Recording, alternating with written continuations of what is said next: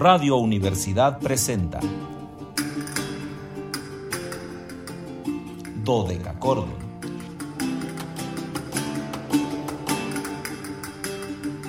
Un programa para encontrarse y reencontrarse con los autores y composiciones de la antigüedad, el medioevo, el renacimiento y el barroco.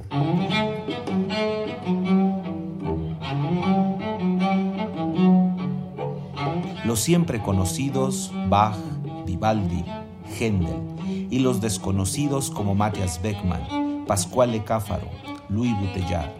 Acompáñenos en este periplo auditivo y sensorial.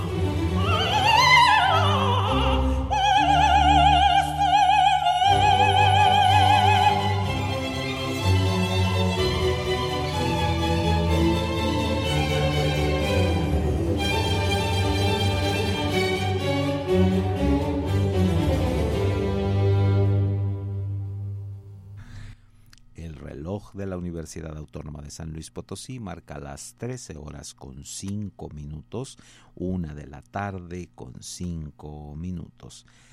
Cálidas, no, no, no, no, no, calidísimas, pero muy, muy calidísimas tardes, estimados radioescuchas.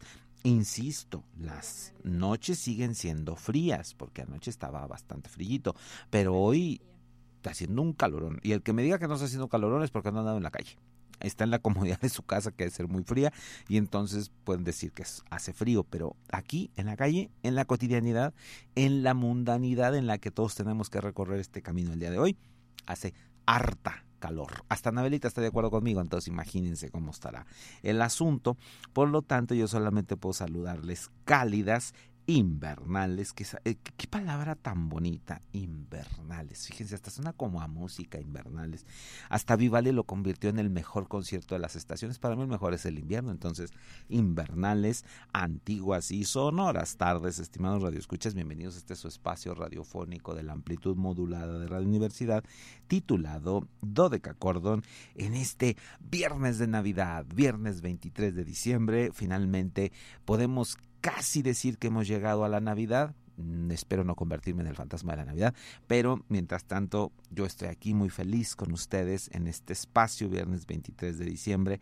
Soy Luis Fernando Padrón Briones y seré su anfitrión porque ya saben que es viernes, hoy me tengo que vestir de gala para tener esta anfitrionía con ustedes en un banquete. No, no, no, hoy es un banquetazo. Ya, fíjense, nada más lo que escucharon era el aperitivo. ¿Cómo creen que vaya a estar el resto de la comida del día de hoy en este banquete histórico musical? Los invitamos a seguirnos a través de las redes sociales en www.facebook.com diagonal dodecacordon slp, dodeca con K y ch dodecachordon slp con mayúsculas. En Instagram síganos como Dodecachordoni y en Twitter arroba Dodecachordon. Ya saben que hay todo con minúscula, muy importante. Pero más importante, 4, 4, 4, 8, 26, 13, 48. Acuérdense, 48 el número telefónico de siempre, el que no cambia, el que no falla, el que está listo para que ustedes lo marquen y nosotros podamos replicar sus comentarios. Y como todos los días, ya agradezco la compañía compañerosa del acompañamiento de la compañía de mi compañera de fórmula, Anabelita, que ya saben que nunca voy a poder decirle gracias de manera absoluta por todo lo que me apoya en el programa. Yo a estas alturas del partido podría de llegar a la esquina, encontrarme con un elefante que me pisara y yo diría, Dodeca Cordón va a seguir, ahí está Anabelita, ella va a saber qué hacer con la hora de Dodeca Cordón. Por eso tengo que agradecerle puntualmente su, su ayuda, pero además su compañía, que siempre es lo más importante. Cuando Anabelita nos da, ustedes supieran lo, lo, lo, sola, vacía y triste que se convierte la cabina. La cabina, para los que no la conozcan, tiene un tono azul que puede ser las dos cosas, o maravilloso u horrible, porque se puede convertir en un color muy frío. Entonces, cuando Anabelita está, como que el azul se vuelve luminoso, cuando no está, se vuelve más bien como negruzco, como grisáceo. Entonces, es como terrible estar aquí solo en esta cabina, pero cuando estoy con ella, chismeamos, platicamos, hablamos de gatos, hablamos de gente, hablamos de que las familias burrones están atacando las calles del centro histórico el día de hoy, porque es una cosa terrible. Y bueno, a eso se nos lleva toda la mañana. En los controles técnicos, la licenciada Zavala y en el enlace al Matehuala, pues ya saben quién más, el joven radio, Luis Fernando Valle, el hombre enamorado de la radio, al que le mandamos hartas felicitaciones y un gran abrazo navideño porque nos enlaza con XHUASM FM 91.9 y como siempre lo digo, con el norte dinámico de nuestro estado. Y pues hoy emocionado, emocionado mil de verdad, porque puedo ofrecerles este programa, eh, que además es un programa que se va a quedar en Spotify, un programa que estará eh, en podcast, por lo cual me siento todavía mucho más emocionado, porque le vamos a rendir homenaje a una de las figuras capitales de la música históricamente informada, uno de los causantes de mucha de la revolución de la música de Antonio Vivaldi, por eso va a ser un programa prácticamente vivaldiano el día de hoy.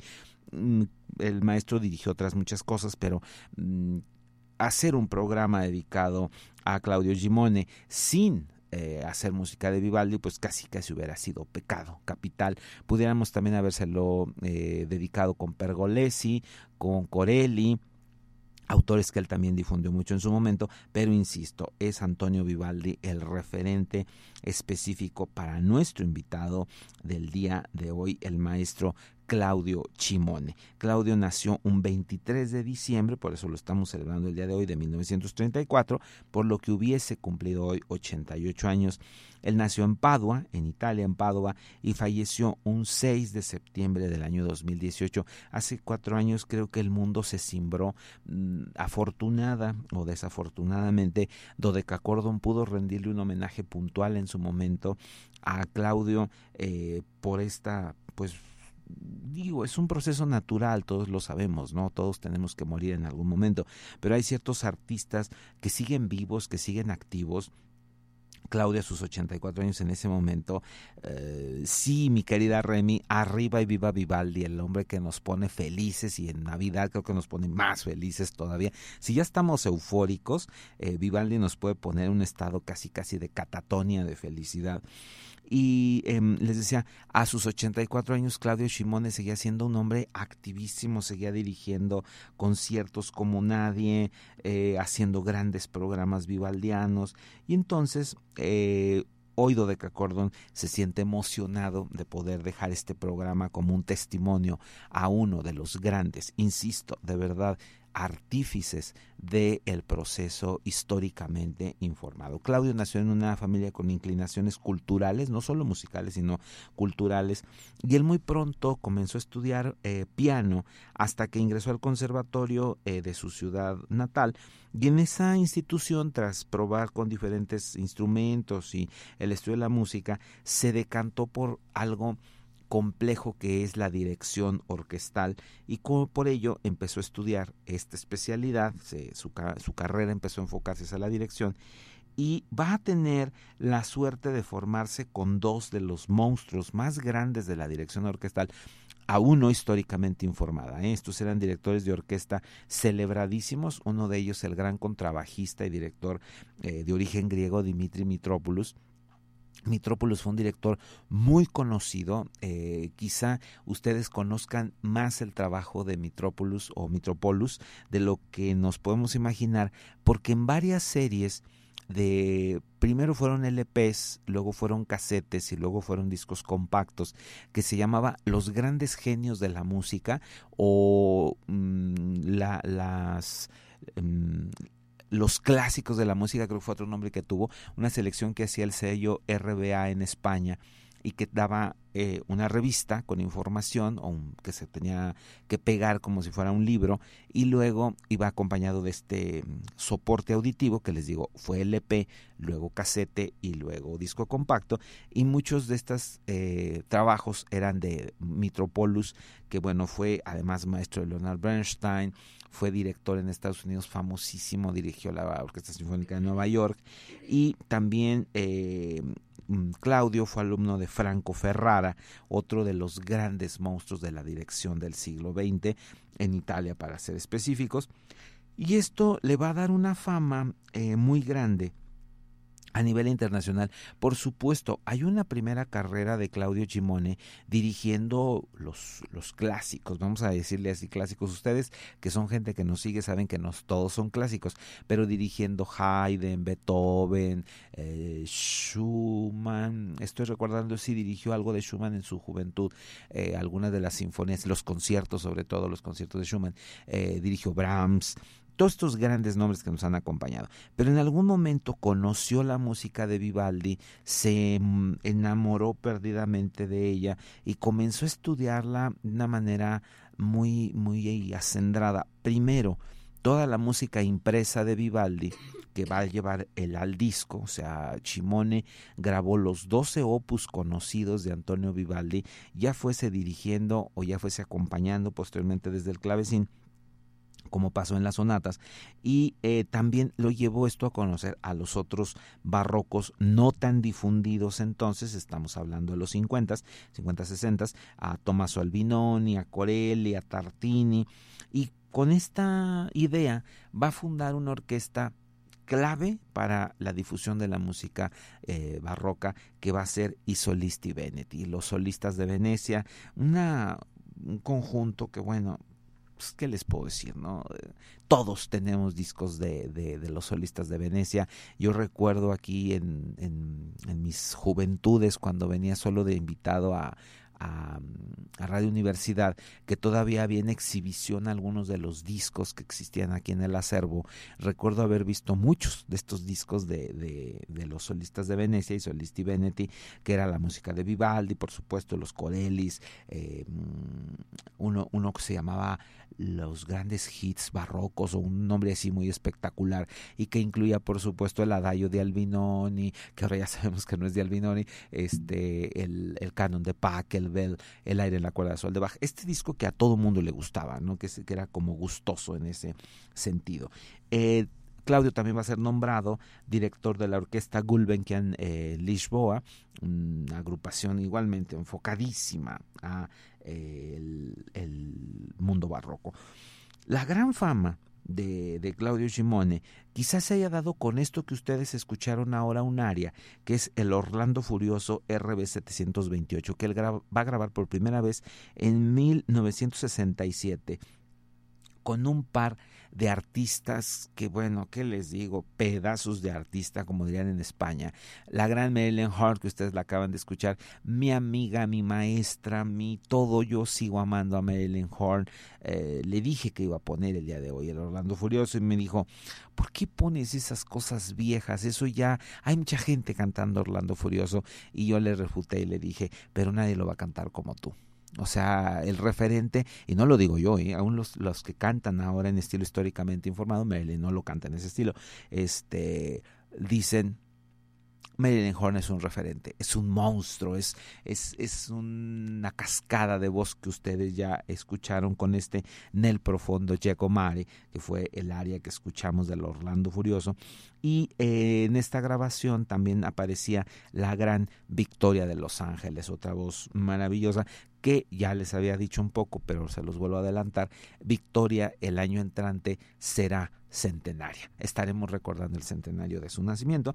Y bueno, ya, como siempre, hablé mucho. Anabelita me dice que hay que escuchar música, por lo tanto, vamos corriendo. Antes de, saludar, eh, antes de correr, saludo ya a Carmelita Torres hasta Santa María del Río, que ya estoy viendo el encabezado de sus letras. No sé, no he visto el contenido, pero yo sé que me está saludando.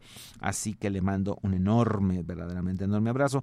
Claudio Chimone nos va a regalar los 12 conciertos para violín U Oboe, opus 7. Aquí Claudio Simone va a hacernos estas versiones maravillosas y abrimos con el eh, número 11, concierto para violín en re mayor RB 208A con sus tres movimientos. Seguramente iremos al corte y regresaremos tras la pausa institucional.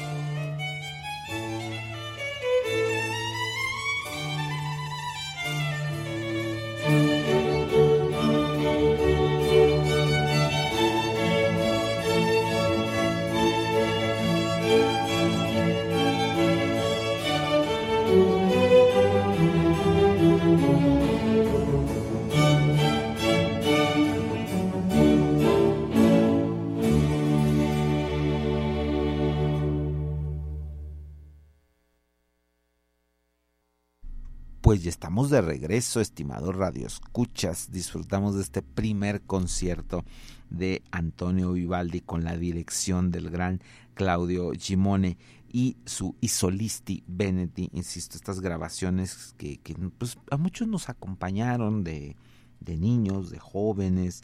Eh, en mi caso, pues crecí escuchando esto. Esta grabación, fíjense, eh, todos aquí en Dodeca Cordon saben mi edad. Este, este disco es de mi edad. Este disco es de 1975, apareció en 1975, se grabó en 74, finales de 74, noviembre, diciembre, y apareció en 1975. Era un LP eh, bellísimo porque tenía de portada una de las, de las pinturas de, de Canaletto sobre Venecia, y entonces pues era un disco desde la portada bello, o sea, con una carga estética muy fuerte, que además fue creo que una de las grandes improntas de Claudio Shimone, estas grabaciones que tuvieran un sello muy, muy característico, eh, siempre haciendo uso de grandes pinturas, pocos discos de, de, de Shimone no tenían un objeto de belleza.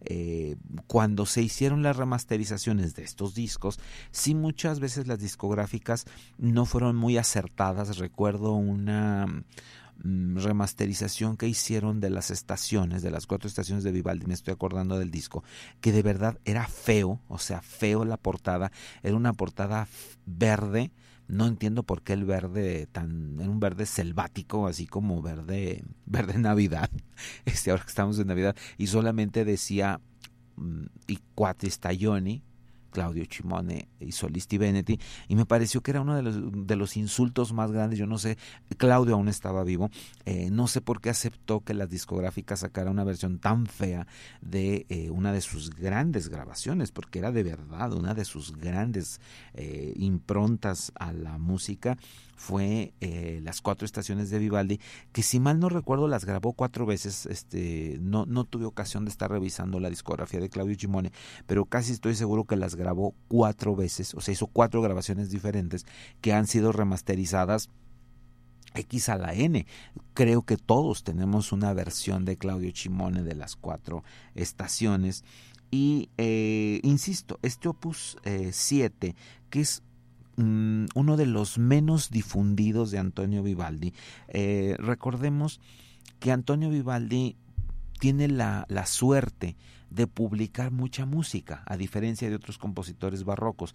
Él hace una primera publicación, pagada por un mecenas, por supuesto que son sonatas trío, hace una, una segunda con sonatas trío, y una tercera donde comienza a, unas sonatas trío mucho más evolucionadas y la cuarta van a ser conciertos. Y a partir de ahí la mayoría de los expertos se inclina a decir que sus tres primeras producciones pues son eh, juveniles son eh, menos redondas menos efectistas etcétera. Pero a partir de las cuatro de la cuatro eh, Vivaldi comienza a ser una mm, visión muy propia de la música barroca, barroca veneciana, hasta crear el famosísimo estilo veneciano. Y eh, recordemos que su opus 8 va a ser el famosísimo Chimento de la Armonía de la Invenzione, del cual los cuatro primeros conciertos son las estaciones. Entonces, eh, va a ir publicando con cierta desigualdad porque luego van a pedirle demasiada música, él está muy ocupado dirigiendo su compañía de ópera,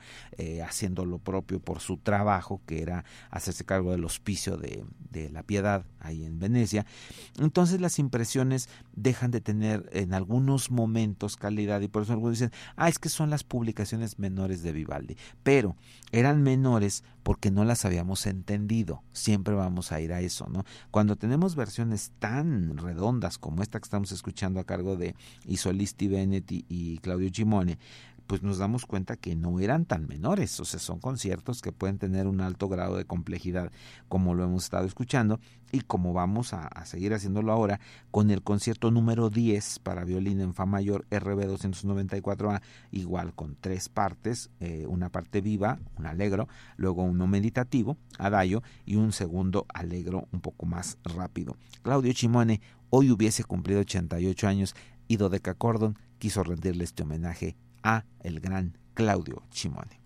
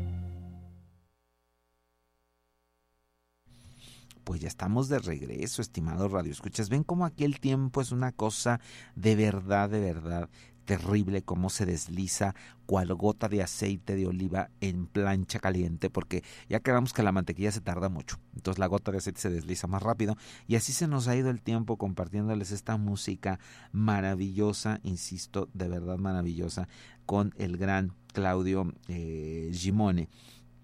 Y eh, quiero mm, cerrar las ideas sobre Claudio Gimone, em, platicando esta Mm, diferenciación que él pudo hacer eh, de, de, cómo tocar la música de, de, mm, de este periodo que, insisto, viene esta fama, esta fiebre, no fama, esta fiebre por eh, los instrumentos originales y todo el mundo quería usar clavecines y tiorbas y cuerdas de tripa y violines este, barrocos, etcétera.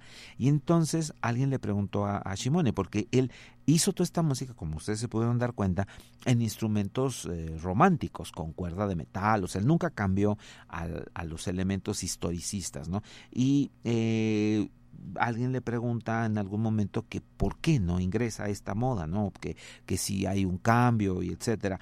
Y hay unas palabras de Claudio que a mí me gustaban mucho. Dice, si es aburrida, no es una ejecución auténticamente barroca. La música barroca está hecha para avivar las almas, para que el que la escucha se sienta en armonía consigo mismo y con el mundo entero, para que salga del concierto más feliz luego de un tiempo de abstracción de los problemas cotidianos.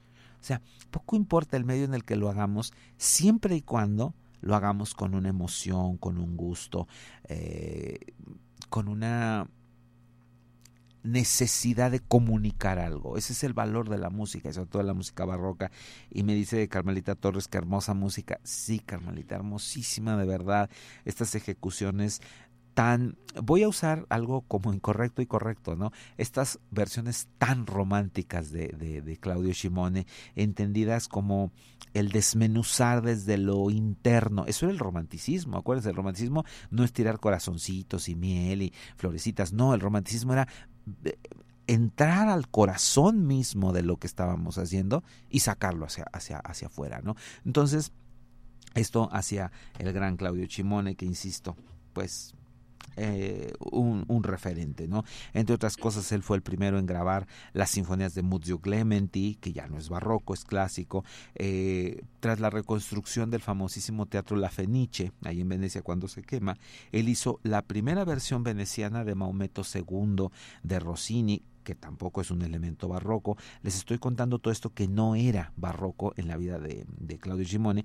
Eh, también hizo Moisés y en Egipto y Edipo en Colonna de Rossini, eh, el juicio final de Salieri, y por ello fue investido como caballero de la Gran Cruz de la Orden del Mérito de la República Italiana y lo nombraron doctor honoris causa por la Universidad de Padua. Pero él siempre decía, el mayor reconocimiento es el aplauso de un público emocionado. Eso era su mejor reconocimiento. Y por ello vaya siempre, de verdad siempre, un recuerdo enorme al gran maestro Claudio Chimone, que le decía yo a Anabelita fuera del aire, siempre voy a recordar sus bromas, era un hombre bromista en grado extremo. Y entonces ese recuerdo Claudio es el que yo tengo de ti y vaya por siempre ese recuerdo. Nos quedamos escuchando música, concierto número 12 para violín en re mayor RB 214 tres movimientos, alegro, grave, azai, alegro. Y pues ya saben que desde Cordon les deseamos una muy, muy, muy feliz Navidad. Que estas fechas traigan a sus hogares únicamente música. Nosotros no podemos decirles más que música. Desde Cordon estamos convencidos de que la música es, paz, es abundancia, es tranquilidad, es todo aquello bueno que deberíamos de aspirar todos los días, no solamente en las fiestas, pero ahora que la mm, eh, gente estamos más sensibilizados por estas cosas, pues feliz Navidad y los espero el lunes en nuestra emisión habitual para recordar a un grandotototote de la música barroca, Johann Georg Pisendel, 335 años.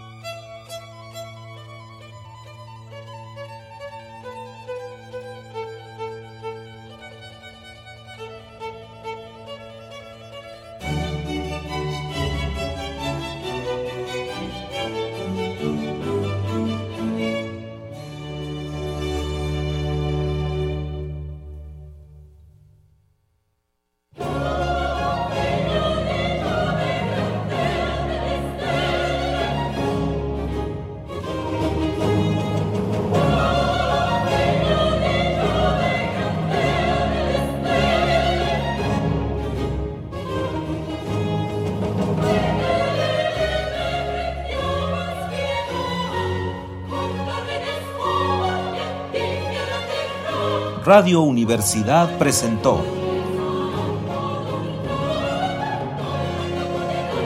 Dodecacordo.